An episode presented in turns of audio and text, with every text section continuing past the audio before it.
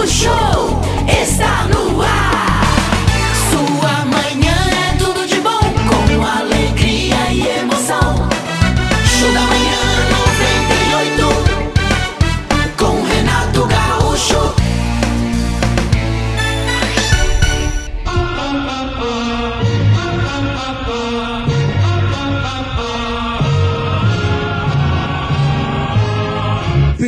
gente no mundo que inspira respeito e admiração, sem nenhum esforço ou artifício. São pessoas de valor que não precisam altear a voz nem levantar a mão para serem respeitadas.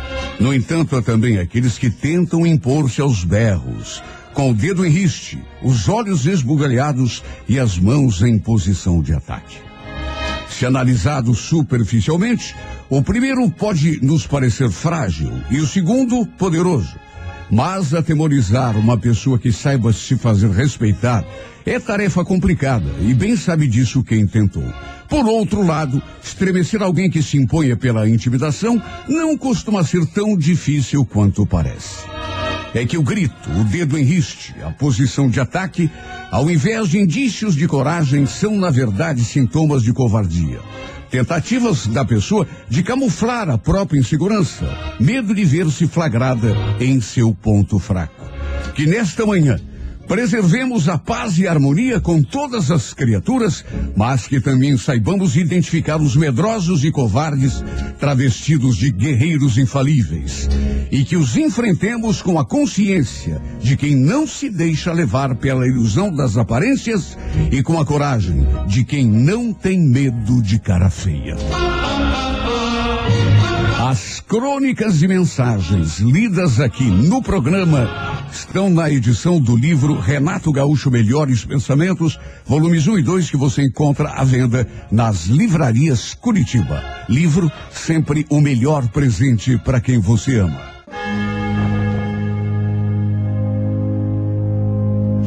Agora são 8 e 16, começando um novo dia, uma nova semana, uma nova jornada, e nesse instante, aquele instante que nós escolhemos para erguermos os olhos aos céus, fecharmos os olhos para nos concentrar melhor e entrarmos em sintonia absoluta com o Criador do universo, nosso Rei Todo-Poderoso, Criador do céu e da terra. Amém. Já para agradecer, pastor, Sim. nesse momento por esse novo dia lindo e maravilhoso que nasce. Abençoado, viu? Obrigado, Senhor, por mais esse dia. Hoje temos a convicção de que tudo dará certo. Verdade, Jesus. Hoje não estamos temendo nem fracasso, nem azar, nem doença, nem dificuldade nenhuma. Podemos até ter dormido na companhia de uma preocupação ou outra, mas sabemos que hoje, o dia que nasce é de vitória, de alegria e de grandes realizações, porque tu estás a nosso lado protegendo a nossa vida. Graças a Deus. Aqueles que já acordam temerosos, derrotados, não nós, que te conhecemos e confiamos em ti. E sabemos que esse dia é só de vitórias. Está escrito: o choro pode durar uma noite inteira, mas a alegria virá pela manhã. Sim. Pois bem, nasceu a manhã da glória, nasceu a manhã da nossa felicidade. Hoje nada será capaz de nos derrotar, nem ao menos nos desanimar. Porque sabemos que tu, o Todo- Todo-Poderoso, é nosso escudo e sustentáculo. Sim, Jesus.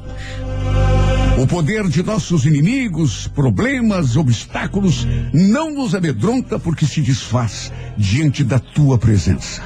Tu és o nosso refúgio, Senhor, e é em ti que confiamos. Sim, Jesus. Vimos nesse instante a tua presença, em nome daqueles que sofrem, dos abandonados e esquecidos, dos indefesos e injustiçados, dos que se sentem cansados e não têm mais esperança. É. Que todos possamos sentir o teu poder nesse instante a nos erguer do chão, seja qual for a dificuldade. Intercede, Senhor, em nome dos doentes, dos desempregados, dos que não têm mais forças para lutar. Abençoa as mães e pais de família na luta diária pelo pão de cada dia e protege nossos filhos contra as armadilhas do mundo. Nosso espírito está cheio de fé, já nesse instante, pois sabemos que quando confiamos em Ti, milagres acontecem. Por mais assustadoras que nos pareçam as dificuldades, Sabemos que estás a nosso lado segurando a nossa mão. Obrigado, papai. E se tu estás a nosso lado, Senhor, quem ousaria estar contra nós? Está escrito: dez mil poderão cair à nossa direita, mil à nossa esquerda, mas nós não seremos atingidos. O Senhor é nosso pastor e nada nos faltará. Amém. O Senhor é nosso pastor e nada nos faltará. Amém. Abençoa nosso dia, nossa semana, Senhor. Faz desta segunda-feira um marco da nossa vitória e o começo de uma nova vida.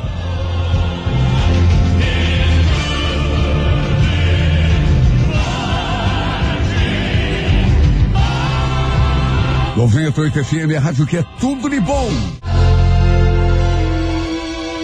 Começa agora o momento de maior emoção no rádio. 98 FM apresenta A Música da Minha Vida com Renato Gaúcho. Quando eu estou aqui, eu vivo esse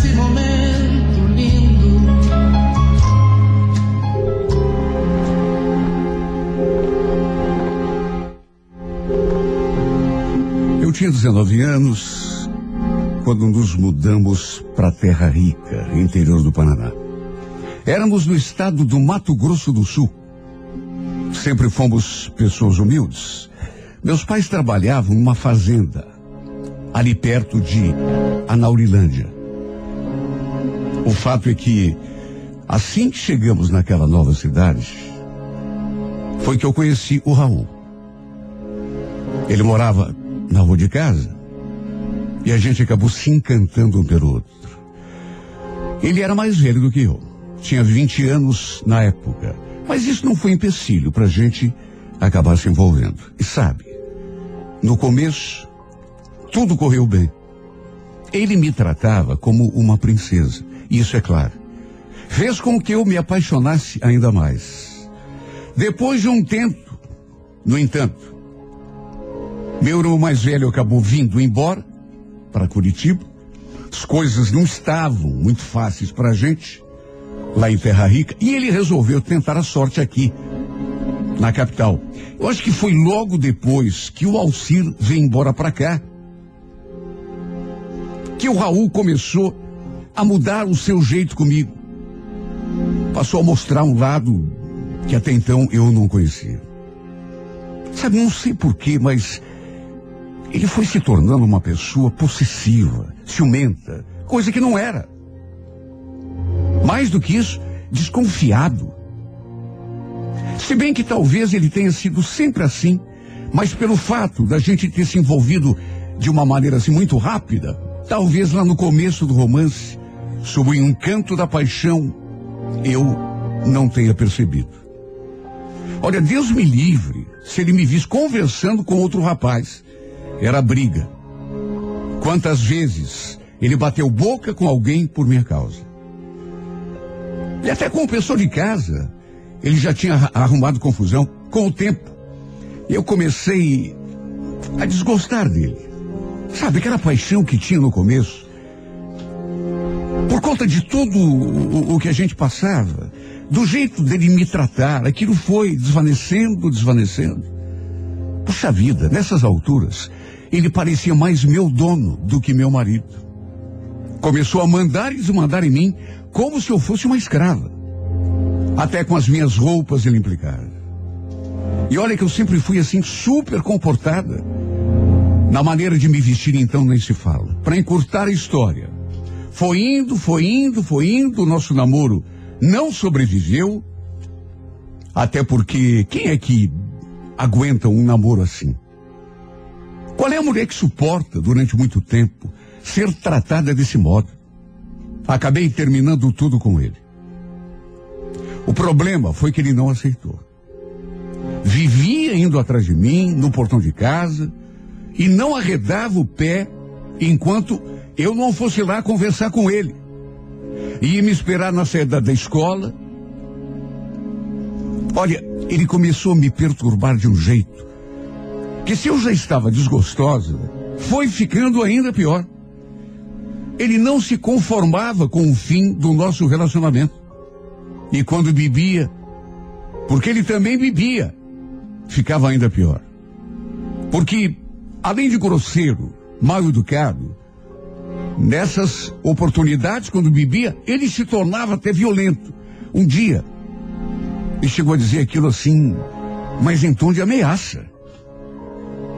Olha, se não for para ficar comigo, Ivete, você tira o cavalinho da chuva, porque você não vai ficar com homem nenhum, viu? Eu te mato. Se eu te pegar com outro, eu mato você, mato o infeliz e depois me mato também. Não brinca comigo, Ivete. Você não sabe do que eu sou capaz. Eu ficava morrendo de medo quando ele falava assim. Minha família já não suportava o Raul porque, por minha causa, ele acabou arranjando confusão com todo mundo. Repito, me tratava como se eu fosse sua empregada, sua escrava, sua propriedade, sei lá. O Assi ligava para mim para falar com os meus pais de vez em quando. E numa dessas, minha mãe contou para ele o sufoco que eu estava passando por causa do Raul. E foi então meu irmão me convidou para vir morar com ele aqui em Curitiba. Nessas alturas, meu irmão estava bem, até porque já fazia quase dois anos que ele tinha vindo embora para cá. Tinha trabalho, já tinha até arranjado uma namorada que havia se tornado em pouco tempo sua esposa, para ver como ele era rápido. Os dois já estavam morando juntos e minha cunhada, inclusive, já estava esperando o primeiro filho. Quando a minha mãe veio me contar do convite do meu irmão, num primeiro momento eu não aceitei, porque eu nunca me vi morando numa cidade grande. Pensava que jamais conseguiria me acostumar. Só que, como Raul não me dava sossego, não me restou alternativa a não ser arrumar a minha mala e vir embora para cá. Só para se ter uma ideia, eu tive de vir embora meio fugida, porque sabe Deus o que aquele homem faria se soubesse que eu estava pretendendo vir embora. Era bem capaz de me levar para casa dele e me amarrar. Só que, naturalmente, depois ele ficou sabendo de qualquer maneira. E, segundo o pessoal de casa, minha mãe principalmente, ele aprontou uma cena, arrumou confusão com todo mundo. Queria meu endereço para vir atrás de mim, de toda forma. Só que naturalmente ninguém lhe passou. E sempre que eu ligava para falar com a minha mãe, ela tinha alguma coisa para me contar dele. O fato é que o tempo foi passando, eu fui me acostumando com a minha nova vida aqui em Curitiba. Logo arranjei um emprego, graças a Deus. Foi no mercadinho, ali mesmo, perto de casa. E foi depois que eu comecei a trabalhar que o destino colocou o Cristiano no meu caminho. Eu costumava ficar ali na frente do mercado no meu intervalo de almoço, para pensar na vida. A gente tinha uma hora de almoço do meio-dia até uma da tarde. Eu ia ali olhar o movimento, tomar um ar e um dia, lembro que eu estava ali distraída, ele se aproximou e puxou conversa comigo. Oi, mocinha, tudo bom? Você é nova aí no mercado, né? Notei que ele estava usando um uniforme do posto de gasolina que tinha do outro lado da rua. Confirmei. Ele então começou a fazer perguntas, meu nome, de onde era, e se apresentou como Cristiano. Mais do que isso, falou que sempre ficava me observando ali no posto. Já fazia tempo que queria se aproximar para conversar comigo. Rapaz tão simpático. Aliás, simpático e bonito. A verdade é que eu acabei me encantando por esse moço. E ele também por mim. Só que mesmo assim, demorou para acontecer alguma coisa entre nós. A gente ficava se olhando, se paquerando assim de longe. Quando um viu o outro, acenava, sorria. E sempre que dava, ele vinha ali conversar comigo. Olha, não vou negar, quando ele se aproximava e começava a conversar comigo, era o melhor momento do meu dia. Na verdade, eu ficava esperando por aquele momento. E mesmo nas minhas folgas, eu dava um jeitinho de passar ali na frente do posto, só para vê-lo, nem que fosse assim, de longe. Até que tempos depois, marcamos de sair. E foi então que aconteceu o nosso primeiro beijo. Olha, posso dizer com toda certeza do meu coração. Foi o beijo mais gostoso e inesquecível da minha vida. Nunca um beijo tinha mexido tanto comigo. De modo que foi inevitável. Mais do que beijá-lo, acabei me apaixonando. Depois que ficamos juntos pela primeira vez, ele me fez uma surpresa. Me deu um maço de flores, um buquê lindo, lindo. Eu nunca tinha ganho flores de ninguém. Achei aquilo tão bonito. Repito, nunca tinha ganho uma florzinha sequer. E, é claro que esse tipo de coisa, de cuidado que ele tinha comigo, só servia para me deixar mais apaixonada a cada dia que passava. Começamos a namorar. E logo levei em casa para conhecer o meu irmão, minha cunhada, minha sobrinha, que recém tinha completado o primeiro aninho de vida. E o fato é que a minha vida ganhou um sentido novo depois que eu conheci o Cristiano. Nem de longe ele lembrava aquele chato do Raul. Olha, bendita hora que meu irmão me convidou para vir morar aqui com ele. Porque era para eu estar passando nervoso lá em Terra Rica, mas ao contrário. Estava agora vivendo o melhor momento da minha vida. Estava feliz, apaixonado de um jeito como nunca tinha estado antes. E por um homem simplesmente maravilhoso, especial, que me amava e não me tratava como propriedade, como escrava, como Raul. Ele não sabia o que fazer para me agradar. O que mais que eu podia pedir a Deus? Até que quando completamos um ano e meio de namoro, começamos a fazer planos de nos casarmos. Ou então, simplesmente, pelo menos assim a princípio, morar juntos. Por coincidência, foi justamente nessa época que a minha irmã mais velha também resolveu se casar. Olha, eu fiquei tão feliz. Quando a mãe me contou que ela também estava com planos de, de casamento, eu naturalmente não iria deixar de ir. Afinal de contas, era o casamento da minha irmã. Eu juro, não sei se por conta do tempo que eu já estava longe, em nenhum momento eu pensei no Raul. No que ele poderia fazer se me visse, até porque, vamos convir, quase três anos já tinham se passado. Embora, sempre que ligava para mim, minha mãe me dizia alguma coisa dele. Mas sabe, naquelas alturas, eu imaginei que ele já devia estar em outra. Já nem devia lembrar que eu existia.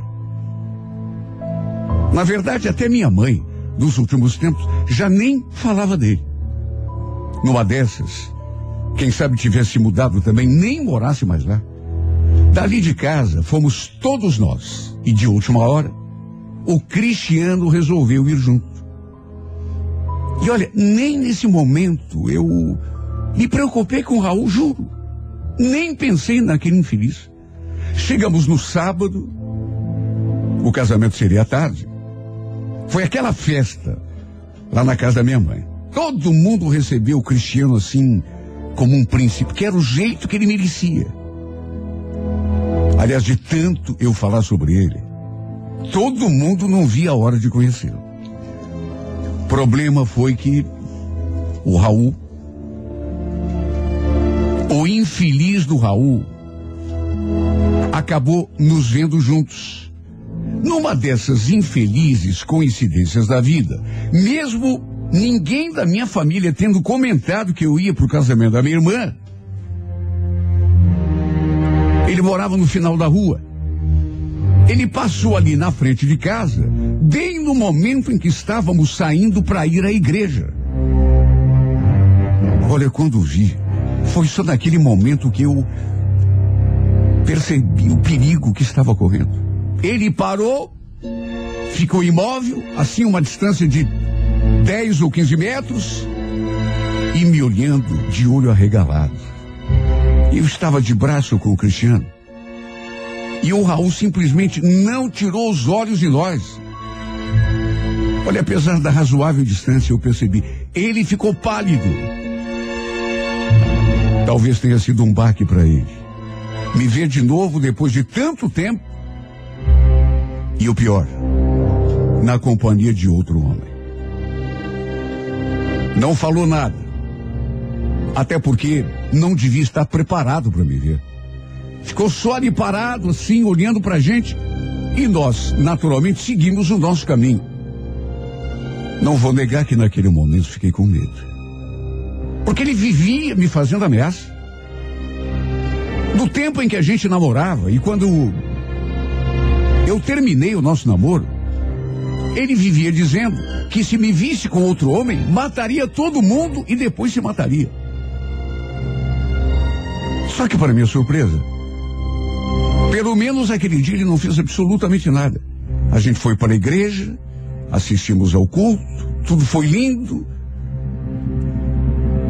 E à medida que o tempo foi passando, eu fui esquecendo daquele encontro nefasto e recomecei a sonhar com o dia do meu casamento.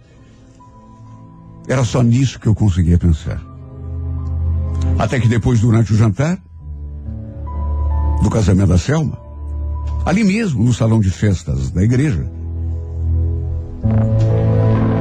eu estava conversando com a minha irmã, distraída com a minha mãe, quando de repente a gente ouviu aquele barulho, aquele zum zum zum assim. Olha, foi uma confusão. E a gente que estava assim meio distante, eu e minha irmã, não conseguimos entender o que estava acontecendo. Repito, eu conversando com a Selma, distraída, e de repente aquele alvoroço. O Raul tinha aparecido de surpresa no salão. E foi direto tirar satisfação com o meu namorado. Como se eu ainda fosse alguma coisa dele, o que eu não podia imaginar. Era que ele fosse aparecer para conversar com o Cristiano, na verdade, para agredi-lo, de posse de uma faca. Lembro de alguém gritando: Cuidado, cuidado! Ele tá com uma faca na mão! Não deu tempo para nada. Porque ele desferiu o golpe e saiu correndo pelo meio das pessoas. Eu escutei aquilo e fiquei desesperada, já antevendo o que poderia ter acontecido. Fui abrindo passagem no meio do povo. Cristiano! Cristiano! O que, que houve? Ele estava caído no chão. Mas graças a Deus, se movendo. As pessoas se aproximaram, estenderam a mão para levantá-lo e graças a Deus, pelo menos a princípio, não parecia um ferimento assim muito grave.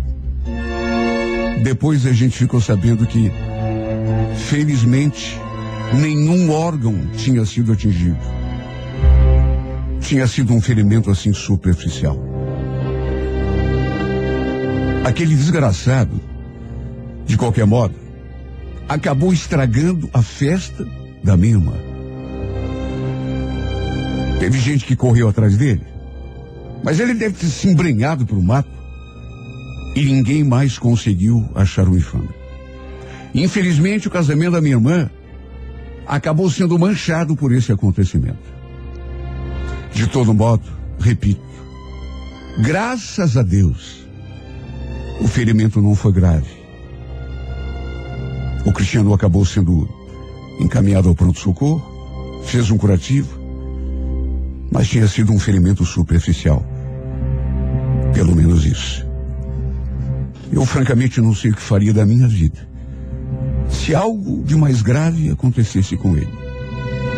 Além de tudo, ainda ficaria com remorso, porque sabia que o pivô de toda aquela violência era eu. Eu era o motivo. No fim, claro, tive de contar toda a história, até para ele entender o motivo do Raul ter feito aquilo com ele. Voltamos a Curitiba depois desse acontecimento. Seguimos com a nossa vida. Até que tempos depois, para minha surpresa, descobri que estava grávida.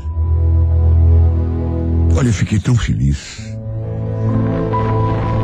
Contei assim, com o pé atrás, porque a gente nunca sabe, né? Da reação da pessoa. Mas o Cristiano também só faltou sugar fogos de artifício de tão feliz que ele ficou.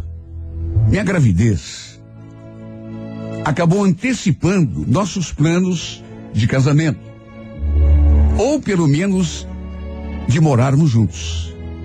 No fim, casamos apenas no cartório e fizemos uma festinha para pessoas assim mais próximas. Minha família toda veio de terra rica para festejar com a gente. E é claro, um dos assuntos acabou sendo o Raul. Segundo minha mãe, ele tinha prometido a ela que viria atrás de mim, aqui em Curitiba, que ia me tirar do Cristiano de todas as formas. Olha, para falar bem a verdade, não dei nem bola para isso. Não achei que ele fosse capaz de sair de lá e vir aqui. Para ir uma cidade completamente diferente. E também não ia deixar que nada atrapalhasse aquele momento tão especial da minha vida. Meu irmão nos convidou para ficarmos morando ali mesmo, na casa dele. No meu quarto, pelo menos num primeiro momento. Assim a gente dividiria as despesas e não ficaria pesado para ninguém. Eu que já era feliz, me senti mais feliz ainda, mais abençoada por Deus. Para minha alegria, descobri que seria mãe de uma menina. Aliás, quando liguei para minha mãe para contar, ela também tinha uma coisa para me falar que me deixou de cabelo arrepiado. Minha surpresa para ela era a mais agradável do mundo. Dizer que ela seria avó. Mas o que ela tinha para mim me fez tremer de medo. Ai, Ivete, eu tenho uma coisa para te contar, mas não, não sei nem se eu conto. Não quero te preocupar. Deus me livre se acontece alguma coisa com você ou com a minha neta. Fala, mãe. O que, que foi? Ai, filha. É o Raul. Você acredita que ele foi para Curitiba? Veio para cá, mas como assim, mãe? Parece que foi atrás de você. Desde que eu soube disso, desde que me contaram, eu tô aqui que não me aguento de tanta preocupação. A gente não sabe do que, que esse cara é capaz. Lembra da facada que ele deu no Cristiano? Ai, mãe, não, não se preocupa com isso. Ele nem sabe onde a gente mora. Curitiba é tão grande, ele não vai nos achar nunca. Será que não? Deus te ouça, filho. Mas parece que ele sabe, inclusive, que vocês moram aí no Pinheirinho. Olha, eu tô tão preocupada, tão preocupada. Eu tinha que te contar. Se a minha mãe estava preocupada, imagine como eu fiquei depois que ela me contou da vinda desse estúpido para Curitiba. Eu fiquei simplesmente, mesmo querendo disfarçar, mesmo tentando fingir que não estava preocupado, eu fiquei apavorada. Segundo a minha mãe, ele sabia do bairro onde a gente morava. Que eu tinha vindo para cá com o meu marido e. Olha, eu fiquei tão apavorado. Eu não sabia se contava ou não contava para o meu marido. Mas diz que. Ele falou a quem quisesse ouvir, lá em Terra Rica, que eu era a mulher dele. Que não ia deixar ninguém ficar com aquilo que era dele, porque na cabeça desse homem, eu sou propriedade dele. O fato é que estou entrando no sétimo mês de gravidez. E desde que minha mãe me contou, não tem um dia que eu não levante a cabeça do travesseiro E não pense que talvez eu dê de cara com ele. Sempre que saio para a rua, e olhe que eu tenho saído pouco, de medo. Eu olho para todos os lados porque imagino que ele possa surgir diante de mim a qualquer momento. Sabe o que é conviver com medo o tempo todo? E até no mercado, porque eu continuo trabalhando. Aliás, só saio de casa para trabalhar.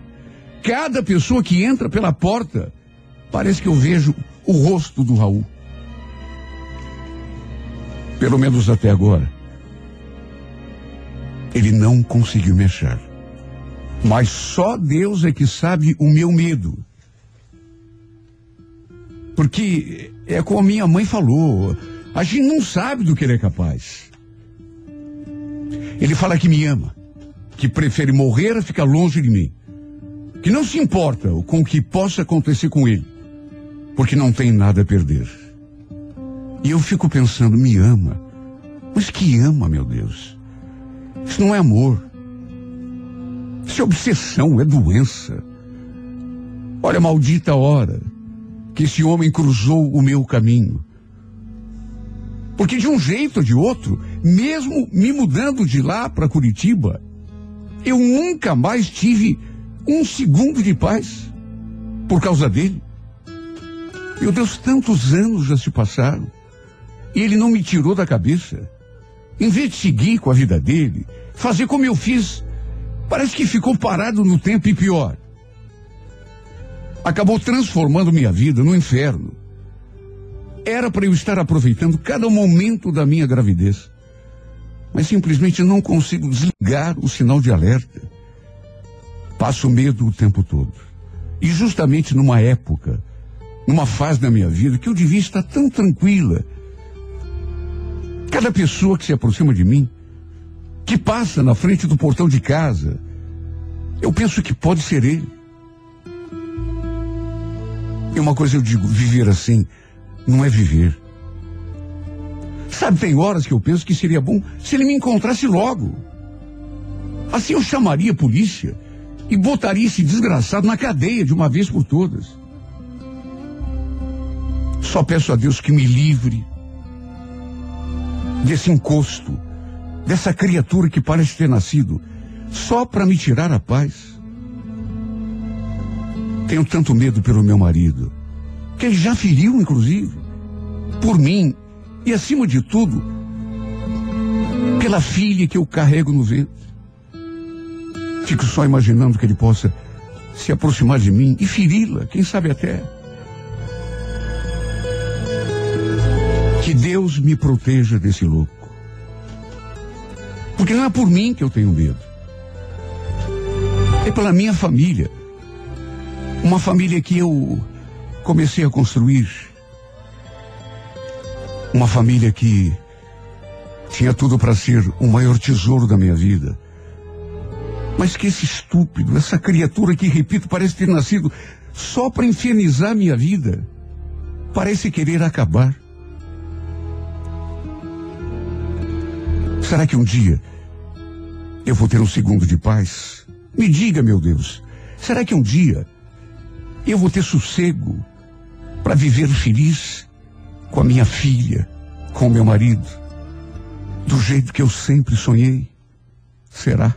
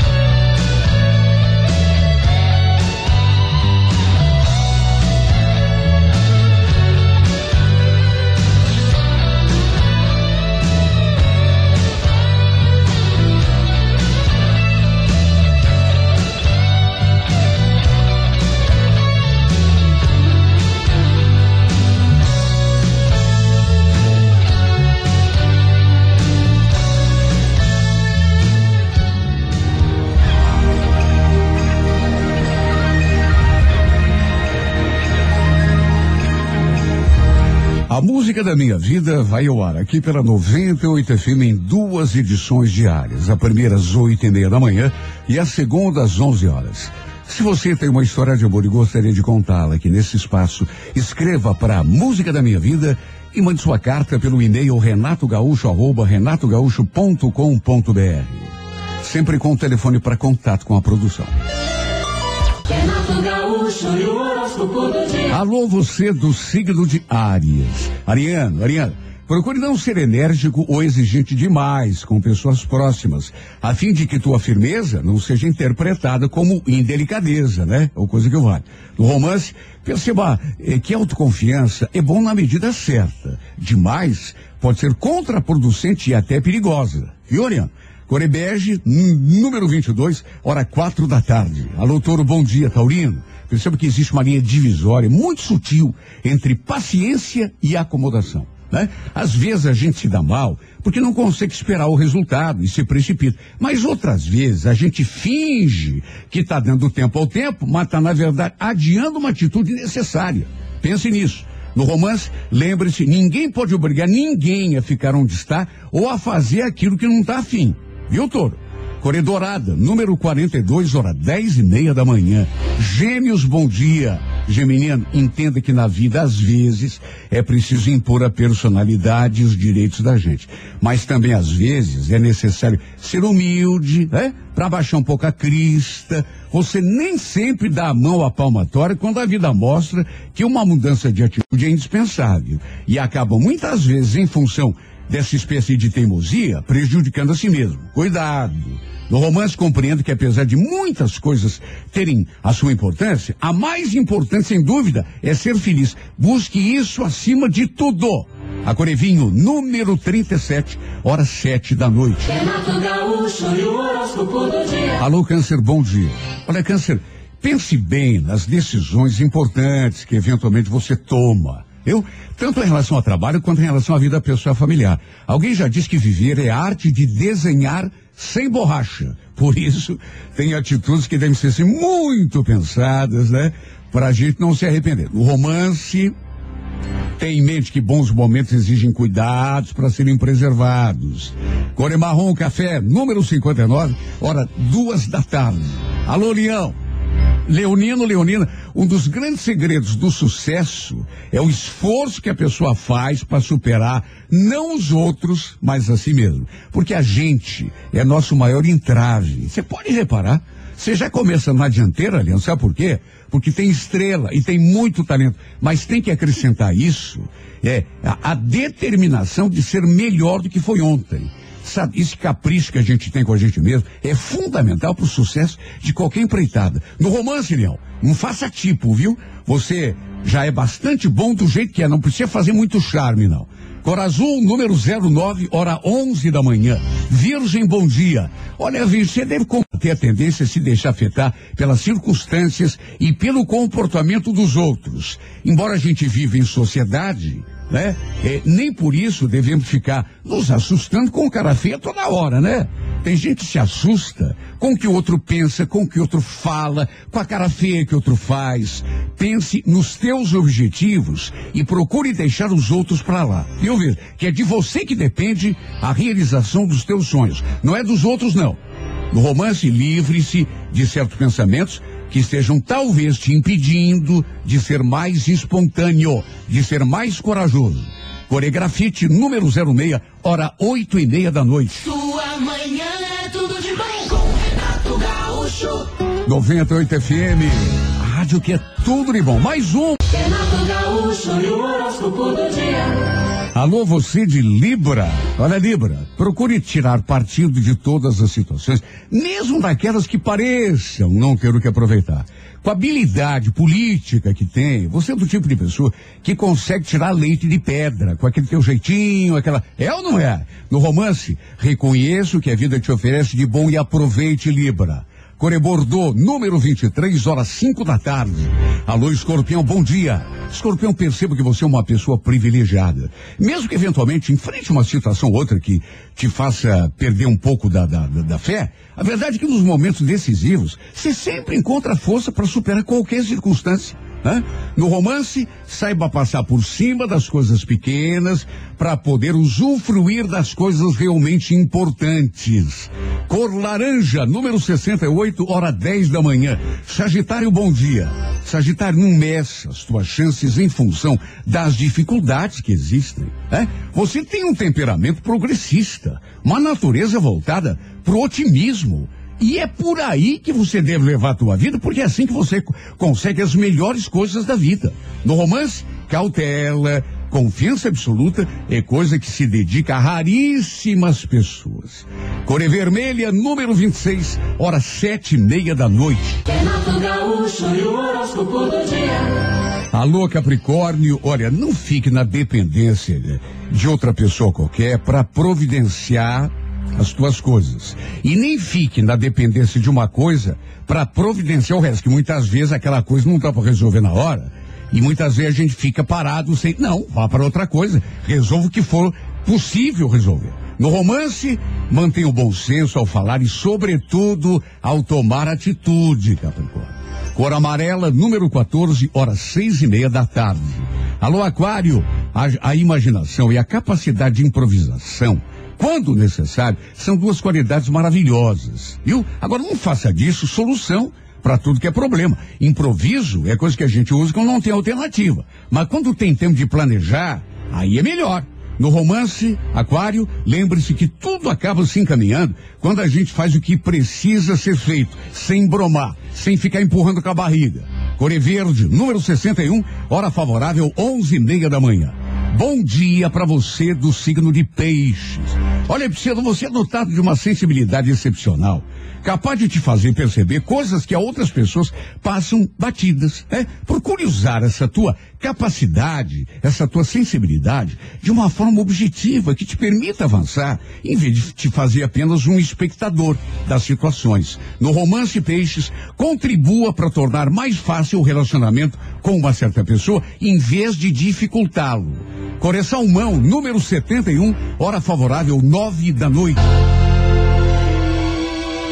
Começa agora o momento de maior emoção no rádio. 98 FM apresenta A Música da Minha Vida com Renato Gaúcho. Quando eu estou aqui, eu vivo esse momento lindo.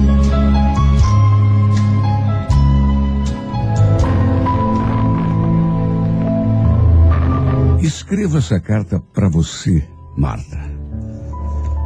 Numa tentativa desesperada de te fazer entender o quanto você é importante para mim. O quanto estou sentindo a tua falta. O quanto estou sofrendo com essa saudade que me atormenta dia e noite sem parar. Se eu pudesse fazer um pedido especial a Deus nesse instante, sabe o que eu pediria? que você estivesse ouvindo esse programa de que você gosta tanto, acompanhando esta minha carta, que é muito mais do que um desabafo. Quando a gente se aproximou do outro, lembra? Eu juro que jamais imaginei que fosse acontecer tudo o que acabou acontecendo entre nós. Naquela época, a gente nem se falava direito. Não éramos sequer amigos, apesar de trabalharmos na mesma empresa. Na verdade, eu vou ser bem sincero, viu? Até porque, depois eu acabei te falando isso, eu te achava meio snob. Sabe, meio narizinho empinado. E eu acho que você pensava mais ou menos a mesma coisa de mim. Mas veja como as aparências enganam. Você estava passando um momento tão difícil. Você lembra? Claro que lembra. Depois de 12 anos de casamento, você tinha acabado de ser abandonada pelo marido. Ele tinha ido morar com outra, que aliás estava inclusive esperando um filho dele. Olha que momento terrível. Na verdade, tinha ido procurar na rua aquilo que você não podia lhe dar. Um filho. Apesar de esse também ser o seu maior sonho. ser mãe. Mas uma coisa é querer, outra coisa é poder. E você não podia. Você não podia engravidar. Pelo menos não assim do modo eh, convencional, tradicional, já que havia retirado as trompas. Você só poderia realizar esse sonho se recorresse à ajuda da medicina. No entanto, nem isso ele foi capaz de fazer por você. Você estava arrasada, deprimida, vivia pelos cantos, triste, abatida, chorando o tempo todo. Apesar de não demonstrar, eu entendia a barra que você estava enfrentando. E entendia, porque eu também já havia enfrentado uma separação. Histórias diferentes, é claro. Mas que, de uma forma ou de outra, redundaram em sofrimento. Pelo menos para nós. Foi por isso que, apesar de não sermos amigos, ao saber da situação em que você se encontrava, eu resolvi me aproximar de você. Numa tentativa de te ajudar, dizer uma palavra que pelo menos atenuasse o sofrimento que você estava passando. Lembra que eu te falei que tinha sonhado com você? Na noite anterior, quando eu fui. Foi assim, sem mais nem menos. No sonho, lembro que você chorava muito. Não sei explicar, mas através desse sonho, eu senti como se Deus estivesse me dando a missão. Pelo menos a mim pareceu assim, era um recado, me pedindo que cuidasse de você. E eu fui. Conclusão, acabamos nos tornando amigos. Desde aquele primeiro contato. E a cada vez que a gente conversava, eu sentia que você começava a confiar em mim. De algum modo, eu te passava segurança. Através do que te falava. Dos conselhos que eu te dava. De algum modo, eu te passava segurança. Eu sentia isso pela tua reação. Até que de repente, assim, do nada, comecei a te olhar com outros olhos. Você é uma criatura tão linda, uma mulher tão frágil, tão carente de proteção, de apoio. E eu fui me encantando com a tua doçura. Aos poucos, quase sem perceber, fui me acostumando com o teu jeito. Com a tua voz, com os teus gestos. Quando me dei conta, senti que estava me apaixonando. Sem me dar conta do que estava acontecendo. A cada encontro, eu sentia meu coração batendo mais forte quando eu te via. E do mesmo modo, como semeada pelo vento, uma flor nasce no campo, o amor brotou aqui no meu coração. Só que guardei para mim. Por medo ou por vergonha, não sei. Eu não te falei do que estava sentindo. Até porque, bem ou mal, você tinha um, um, um resquício de relacionamento. Tinha se separado, mas eu sentia que você ainda sofria com a perda do marido. E ainda tinha esperança. Eu sentia isso. Na verdade, eu sabia que você ainda se encontrava com ele. Até porque, pouco depois, você mesma acabou me contando. Falava que ele só te procurava para fazer sexo. Só que mesmo assim você não se recusava vê-lo. Comecei a sentir ciúme. Me remoía por dentro quando. Só que fazer o quê? Éramos apenas amigos. Não podia te cobrar nada, imagine. Afinal, você nem sabia que eu te amava. E quer saber? Nunca te recriminei. Eu sei o que é amar. Eu sei que quando ama, a gente faz coisas que não são exatamente aquelas que gostaria de fazer, mas por força do amor, daquele sentimento, a gente acaba fazendo até o que não quer. Em vez de te recriminar, eu procurava te aconselhar. Te fazer entender que aquilo, em vez de te trazer felicidade, te deixava ainda mais infeliz. Por quê?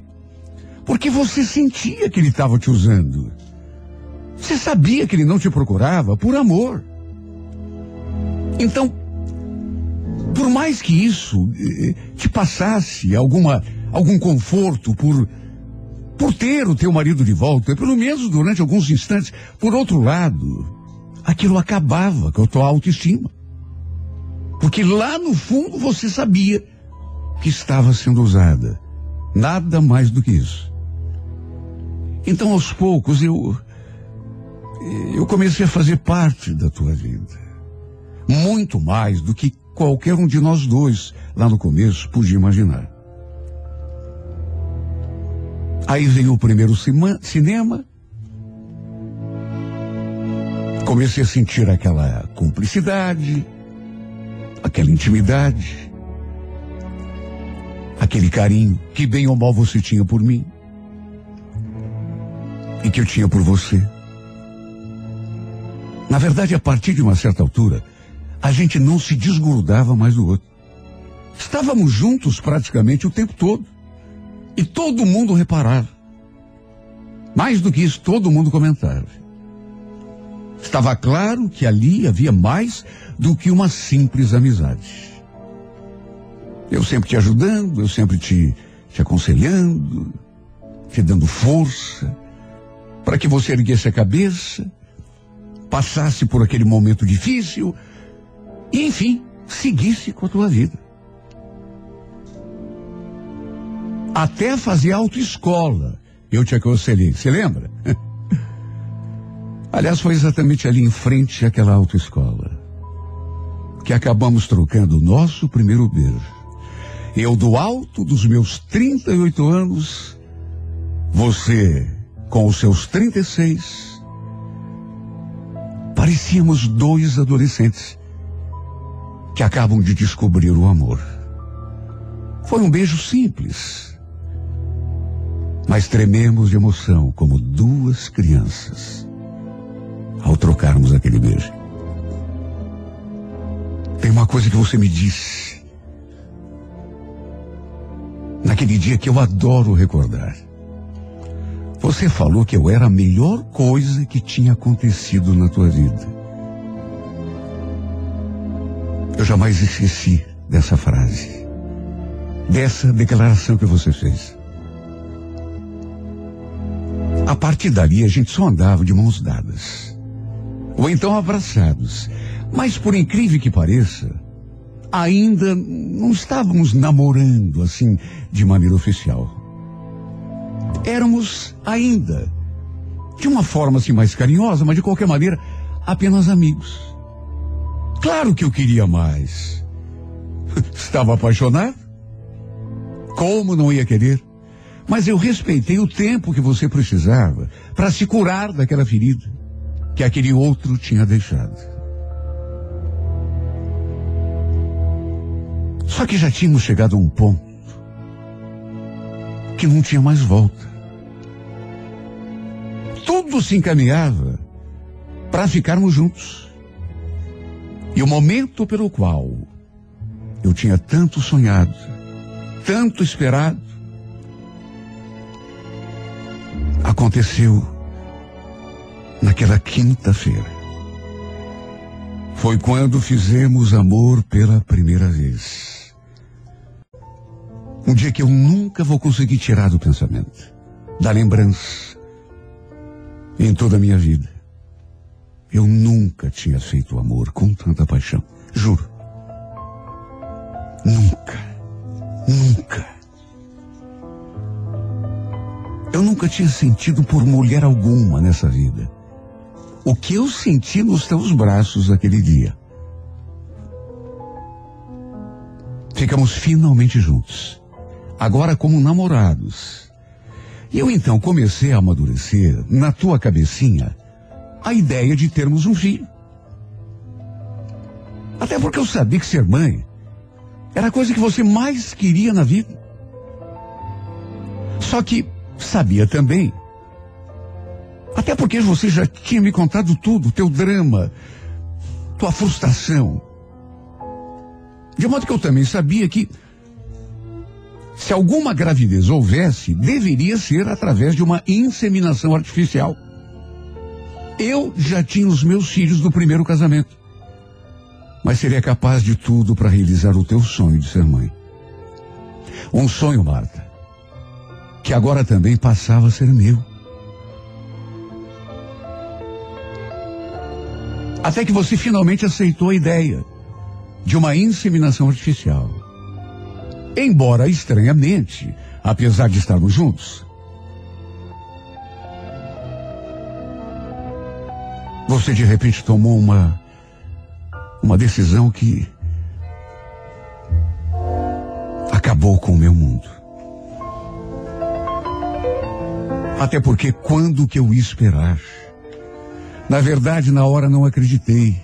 Na hora eu não entendi direito. Na hora eu. Como que eu poderia esperar aquela decisão? Foi a coisa mais esquisita, estranha, dilacerante de toda a minha vida, porque, a princípio, estava tentando te convencer a me deixar realizar o teu sonho. Por isso é que eu não consegui entender. Entendi menos ainda quando você traduziu aquilo em palavras.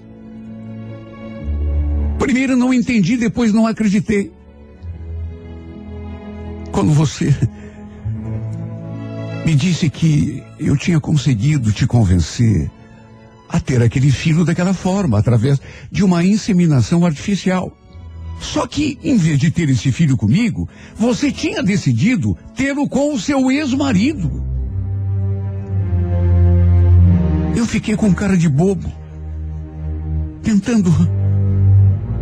Não, você está brincando. Mas você ainda tentou me convencer de que era o mais correto, de que era o mais justo, já que tinha vivido 12 anos ao lado dele. Você já vivia, inclusive, conversado sobre isso. Nem disso eu sabia. Estava tudo acertado. Você ouviu o meu conselho, você deu ouvidos à minha insistência de que você devia sim realizar aquele sonho. Você merecia, nem que fosse através de uma. Só que enquanto isso, aquela outra ideia já estava povoando o teu pensamento. Você foi lá, conversou com teu ex-marido, inclusive decidiram.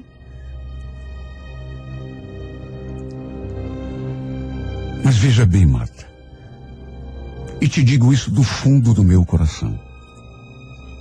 O amor que eu sentia por você era tão grande e continua sendo que, por mais absurdo que aquilo tenha me parecido no começo, eu acabei aceitando. Até porque, o que, que eu podia fazer? Era a tua escolha. Eu não podia fazer nada, não sei te apoiar. Até porque, pelo menos isso, vocês não iam se envolver. Você engravidaria, mas através de uma inseminação artificial. Até que no final, isso eu sinceramente não esperava.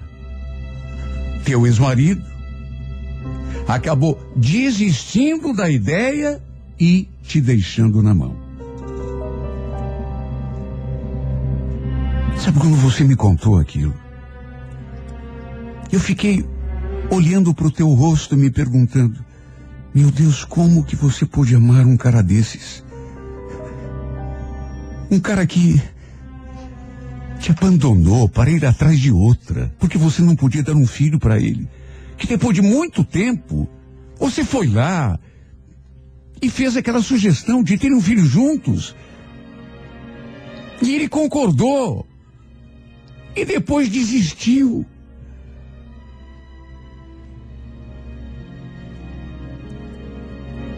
E foi então que, depois de muita conversa, você chorando, decepcionada, sofrendo, acabou aceitando os meus argumentos de que o mais certo seria ter um filho comigo. Era eu o homem que seria capaz de fazer qualquer coisa para te ver feliz. E você sabe disso. Que bom que você tinha se dado conta e, e acabou aceitando a minha proposta. Procurei então uma clínica que fizesse a tal de inseminação. Os exames, os procedimentos custaram os olhos da cara. Só que mesmo assim,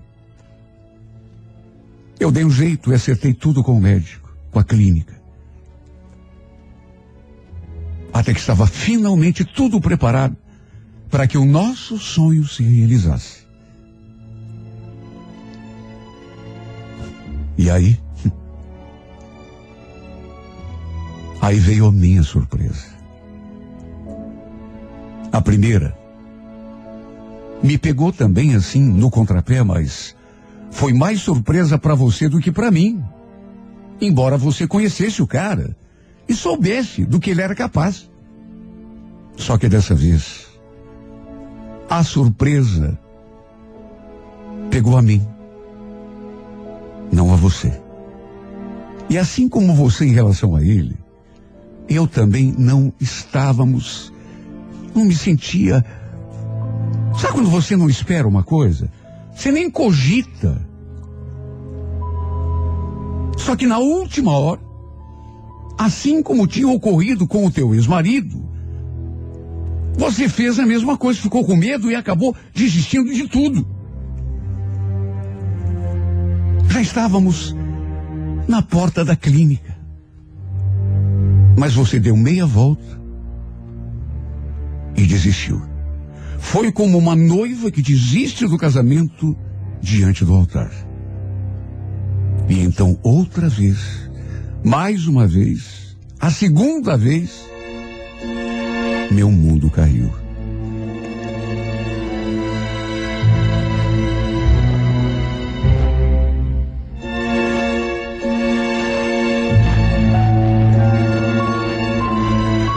Sabe, Marta, apesar disso, acredite, eu não desisti do nosso sonho. Acho que não vou desistir nunca. Um sonho que era teu, mas que por te amar demais acabei encampando. E sendo meu também. A ponto de hoje ser mais meu do que teu. Mesmo você não querendo, eu mantive o acordo com o médico. Os embriões continuam lá. Só esperando pelo momento que você decida dar continuidade ao processo. Claro que essa é uma decisão só tua. Minha parte eu já fiz. Fui, inclusive, criticado por isso. Minha família, inclusive. Muita gente vem me falar que eu não devia nem ter pago aquele dinheirão para a clínica. Já que você desistiu no meio do caminho. Mas se fiz isso, foi por acreditar no nosso sonho, apesar de hoje estarmos separados. Sabe, Marta, desde aquele dia, eu tenho me perguntado por que você tem se afastado de mim. Não atende às minhas ligações, não retorna as mensagens, faz de tudo para me evitar. Não sei mais o que fazer. Você disse, e essa frase está aqui, guardadinha na minha lembrança que não me merecia. Lembra? Você chegou a dizer que eu merecia uma pessoa melhor. Porque você é muito cheio de problemas, de defeitos e de inseguranças. Só que eu te digo uma coisa. Nos nove meses que convivemos, eu descobri a mulher maravilhosa que você é. Você é uma pessoa cheia de qualidades. Claro que tem defeitos e limitações, como todo mundo, mas você é lutadora. Você é sonhadora. Teu único defeito grave, talvez, seja exatamente esta modéstia exagerada, essa humildade exagerada sem razão de ser, que não te deixa enxergar as qualidades que você tem. Qualidades que eu te garanto, são muitas. Basta dizer que você foi a pessoa mais especial que eu já conheci. Não quero ninguém melhor. Sabe por quê? Porque eu quero você. Quero apenas te fazer feliz. Porque a tua felicidade é a minha maior alegria. Mesmo que não continuemos juntos, eu. Eu ficaria feliz se você voltasse àquela clínica e desse continuidade ao processo da inseminação. Sempre foi o teu sonho. Na verdade, o nosso sonho. Quem sabe até um casalzinho? Nossa Maria Eduarda e o nosso Isaac. Pense nisso, Marta. Foram os nomes que a gente mesmo escolheu. Nome desse sonho que pode ainda se tornar realidade. Basta você querer. Vou te dizer no final dessa carta uma coisa que você sabe desde muito, mas que eu preciso falar.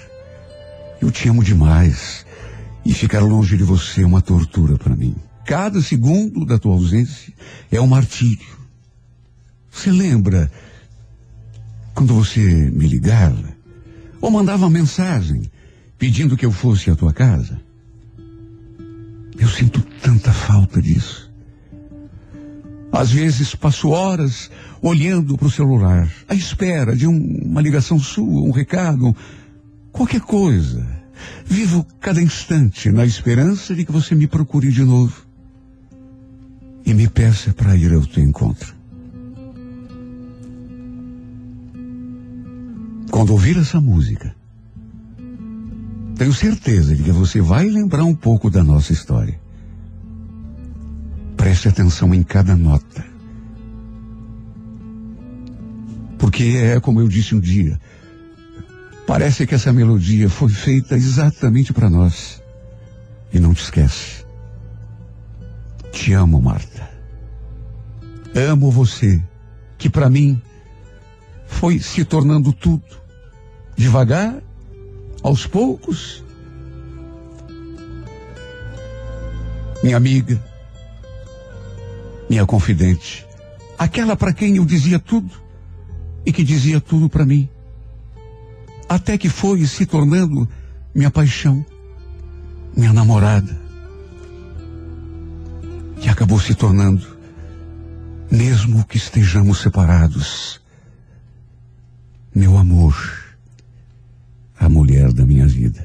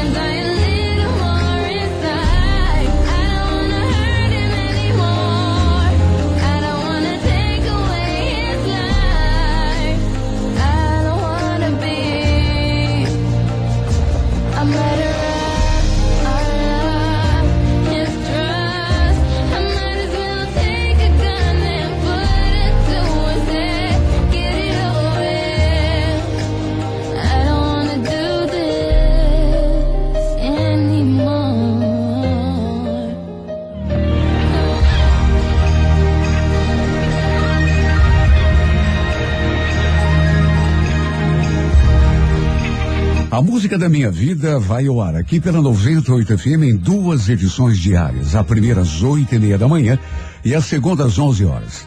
Se você tem uma história para contar e gostaria de vê-la contada aqui nesse espaço, escreva para a Música da Minha Vida e remeta pelo e-mail renatogaúcho.com.br. Não esquecendo de colocar um telefone para contato com a produção.